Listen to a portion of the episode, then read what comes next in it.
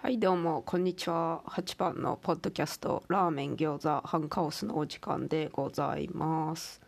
今日は2021年9月28日火曜日ですがこの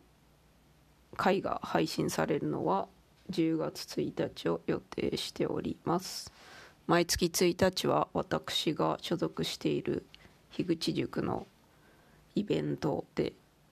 読書感想をやるというのでこれに参加したいと思います。前回前々回私絵本と漫画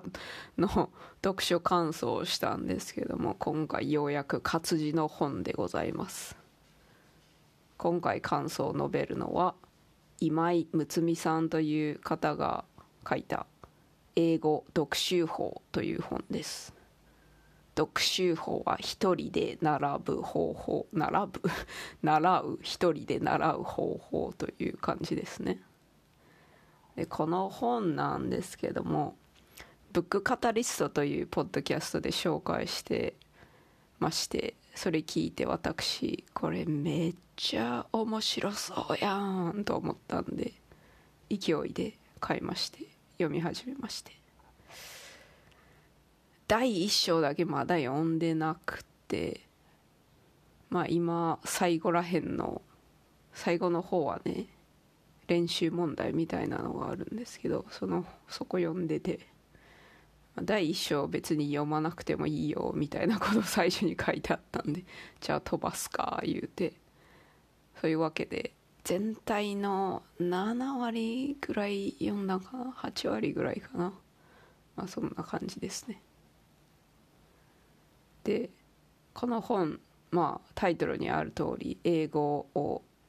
学ぶための本なんですけども初心者向けではなく中級者向けですかね。多分高校英語を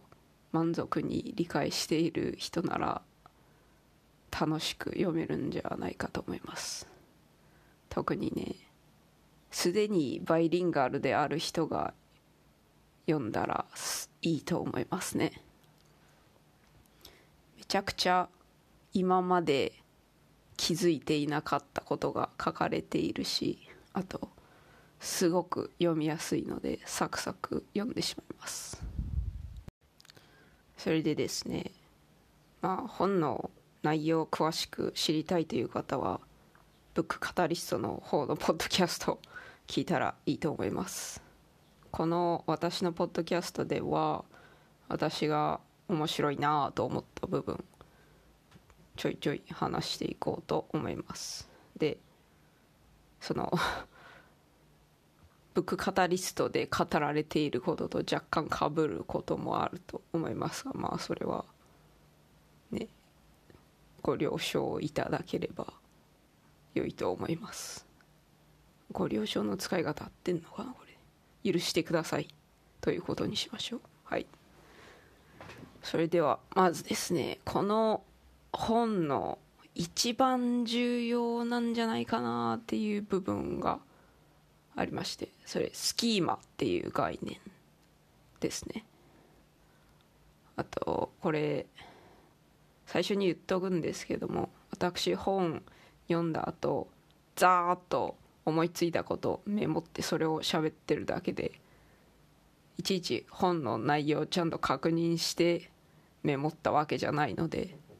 間違ってるとこもあるかもしれないんですけどまあそれも許してくださいね。面倒くさがりなのでこういう感じになってしまいますね。はい。それではまずスキーマの話。このスキーマというのは私が理解した感じでは何というか母語話者がうまく言語化できない言語のルールみたいな感じで簡単に言語化して説明できる言語のルールが氷山の一角みたいな感じでその海面下に隠れている部分がちょっと説明しにくいけど母語話者が使いこなしている。ルールみたいな感じですね。それ全体含めてスキーマっていうんかなと理解してるんですけどもこの部分読んだの結構前なんで間違ってたらすいません。使えるけど説明とか言語化するのは難しい部分ですね。例えばこれゆる言語ラうわ噛んじゃったぜゆる言語学ラジオとか聞いていただいたらすごいわかると思うんですけどそのネイティブじゃない人が日本語についてなんでこれはこうなんだいって聞かれた時に言葉に詰まってしまうみたいな。自分では使いこなせてるけど言葉には詰まってしまうみたいなの結構あるんですけどそういうやつですね。で例えば日本語だと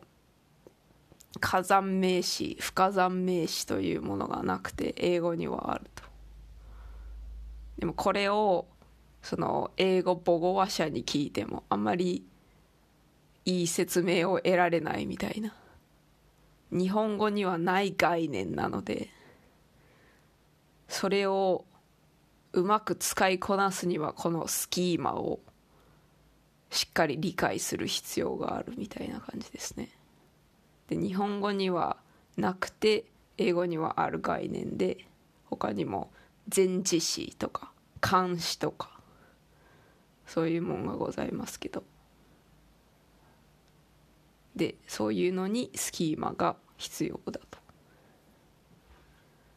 あとは日本語だと似た意味の言葉あるけど例えば shy と embarrassed とかありますけど shy は恥ずかしがるみたいな意味 embarrassed は恥ずかしいとか訳されることが多いんですけどもこの2つの単語英語やと全然違うニュアンスで捉えられるので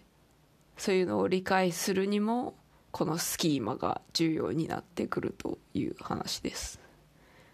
でね火山不火山名詞特にね、うん、まあ監視とかもなんですけど特にこの火山名詞関係私も全然納得いってないとこいっぱいあったんですけどこの本の中にそれについて詳しく書かれている部分がございますので火山名詞納得いかねえよと思ってる人は本当この本読んだらいいと思います。次に面白いなと思った部分ですがこの本では多読はあまり意味ないと言っています。多読ってまあとにかく英語の本たくさん読めみたいなことなんですけどもこれは別に認知学に基づいてないのであんま意味ないと言うてます。多読よりも熟読一つの本をじっくり読むみたいなこととかこれ熟見っていうのが熟見って読むのかわからないんですけどまあ熟するに見るっていう文字でどう読むんですかね。じゃあ熟見と言いますけども今のところ好きな映画何回でも見ていい映画を何回も見るっていうじっくり見るっていうこととかあとは熟書熟するに書くという言葉ですね。じっくり英語で書く文章を書くというのが効果的らしいですね。それでその中で一番面白いなと思ったのが10件の方でその映画を見るというやつね。映画でなくても別に英語の番組なら何でもいいかと思うんですけども。それまず英語何やったかな？字幕なしでまず見てからその後日本語付きの日本語の字幕付きで見てそっから例えばこの部分が全然聞き取れないななんて言ってるんだろうっていうのを日本語の字幕から推測すると。それでその後推測した後英語の字幕つけて確認すると。で最初から英語の字幕で見てしまうとああそうなんだねそういう意味なんだねとかそういう言葉だったんだってすぐ分かっちゃうのであんまり記憶に残らないみたいなこと書いてありましたでも日本語で字幕見てから自分で推測してその後正解を見るとあそういうことやったんかって裏切られた感が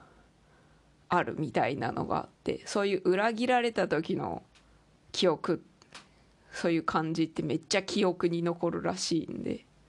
そういうのが大事みたいなこと書いてありました。あと多読が意味ないというのにまあ意味ないっつってもまあある程度は役に立つかもしれませんけどその熟読とかに比べると効果が薄いよみたいな感じですね。まあ、その多読に関連してその聞くた 聞くだけで英語がペラペラ喋れるようになるみたいな聞き流すだけで喋れるようになる教材みたいなの巷には溢れておりますけどそれも認知学的なことから言うと大して意味ないと言ってましただからそういう教材に騙されないようにしましょう。あとはですね高校とかの受験英語ですと単語の意味暗記するじゃないですか。でその単語の意味って大体1つか2つかの意味単語単体で覚えることが多いんですけどもこれはあんま意味なくてそういう感じで覚えても身につきにくいそのスキーマを理解してないから英語で自然な感じで使うのには役立たないと。それよりも文脈全体を理解する。例文を理解した方がいいと。例文含めて理解する感じですねそして単語によっては日本語でいろんな意味に使えるものもあるんでその中の一部だけ覚えておいても自然にその単語が使えるようにはならないという感じですね。また英語から日本語に翻訳する時日本語から英語に翻訳する時単語日本人はその単語に着目してしまって単語を単体で略す略じゃねえな。訳そうとするんですけど英語はその文脈全体文文で訳さないといけないのでそういうのも気をつけなのですけどそれをするにはまたスキーマの理解が必要ということですね。そしてこのスキーマの理解を深めるための方法もこの本には書いてあります。次に面白いと思ったことですがこれは自分でも体感していることで日本人ってなんか L, L と R の違いめっちゃ気にしたりしてそれちゃんと発音できなかったり聞き取れなかったりしたら恥じるとこあるんですけど L と R の違い割とどうでもいいんですね。そしてそれよりもアクセントとかその正しくスキーマを理解して単語を正しい文脈で使うみたいなそういうのがめっちゃ大事。L と R の違いどうでもいいんでまあ発音できなかったらもう別に諦めてもいいし気にすることはないです。そんでねこの L と R の違いなんですけどもなんで日本人がそれ苦手かと言いますとこれも説明されておりまして人間の子供ってね1歳頃まではどの音も聞き分けられるらしいんですね。でも日本語話者として育てられた子供はその音を聞いている過程であ別にこの L と R の違いに着目しなくていいんだと脳が気づいてだからそれをその1歳までにそれを気づいてその後はもうその違いに着目しないと。だからその後で成長してから英語を習った時に L と R の音の違いがよく分からなくなってしまうと。だからねいいんですよ。本当に。違い分からなくても。で話す時とかも文脈で聞き手は文脈で判断してくれるんでね。本当気にせずに大丈夫です。そしてこの話聞いて子供すげえなと思いましたけどあとね他にも子供すげえなエピソードがめちゃくちゃこの本にはございますのでね楽しいですよ。そんで次に面白いなと思ったことはですね昨今ですと昨今まあ最近ですと子供に英語を話させたいと思って親が子供に英語教育することが結構あるみたいなんですけどね。幼児期にね英語を頑張らせるよりも大人になってからまあ、ある程度成長してからこのスキーマの理解する方が大事なんじゃないかなみたいなことを書いてありました。そもそもその子供の時に満足に英語を話せるようになるにはですね定期的に母語話者と対面で話すことが必要らしいんですよ。これは例えば動画を見るとかリモートで話すとかやとダメらしいんですね。だからこれを達成するには例えば海外移住してしまうとかもう仲良しのご近所さんに英語の母語話者がいないと無理なんじゃねえかなと思いますね。でこれに関連しまして私今オーストラリアに住んでて夫がオーストラリア人なので夫は娘に英語を話すと。そして娘が他の人と話す時は英語で話すと。保育園とかね全部英語なんでね。でも私は娘に日本語を満足に話してほしい。だから私は家にいる時まあ家にいる時というか娘に話す時は全部日本語で喋ってるんですね。そんくらいしないと満足に話せるようにならないんじゃないかと思うんで、ま、確かにそうネイティブレベルの英語ですね。だから確かにそんぐらいせんとダメなんじゃねえかなと。まあ英語に触れさせるのはいいことやと思いますけどそんな気張って英語喋らせようとせんでもいいと思います。その子供が将来英語喋りてえなと思ったらまあ自分で自分から勉強すりゃいい話ですのでその時にサポートしてあげるの方が大事かなと思いますね。それから小さい頃だけ英語頑張ってもその小さい時に喋れる英語ってその幼児レベルの英語なんですよね。だから小さい時に頑張ったとしても大人になってビジネス界隈でそういう英語を喋れるようになるわけではないんでやはりある程度物心ついてからスキーマを理解するのに時間を費やした方がいいかもしれません。それで最後に面白いなと思った話はフィンランドの教育システムについての話でした。フィンランドねヨーロッパの中でも英語話者がめちゃくちゃ多いと。そしてその英語のレベルがほぼ母語話者レベルみたいな感じなんですね。私それ知らなかったんですっげえ興味深いなと思ったんですけどそれなんでかっつうとその幼稚園とか保育園とか学校教育の中での英語の学習方法が認知学に基づいて行われていると。また大人もねその英語を喋れる人が多いんでね。多いっていうか大体ほとんど喋れるんかなみんな。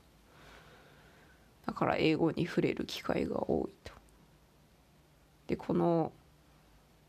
フィンランドの教育システムに比べて日本語の英語日本語のっていうか日本の学校の英語教育全然ダメやなと思いまして。そういうとこちゃんとしてくれんかなと思いますね。その辺も本に詳しく書かれておりますので読んでいただいたらいいかと思います。いやフィンランドすげえな。はいそういうわけで今回はですね読書感想会ということで英語読習法という本を紹介させていただきました。で内容はまあスキーマっていう概念が重要だよいう感じのこととか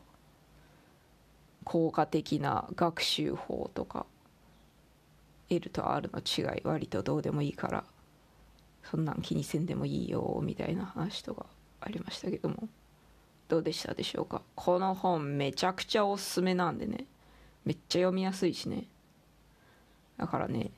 まあそんな高くもなかったような気するんで英語頑張りたいいう人にはほんまに買ってほしいですね。まあ読んでほしいですね。買わんでも図書館とかで借りれるかもしれんのでね。はい。それでは最後まで聞いてくださりありがとうございました。さようなら。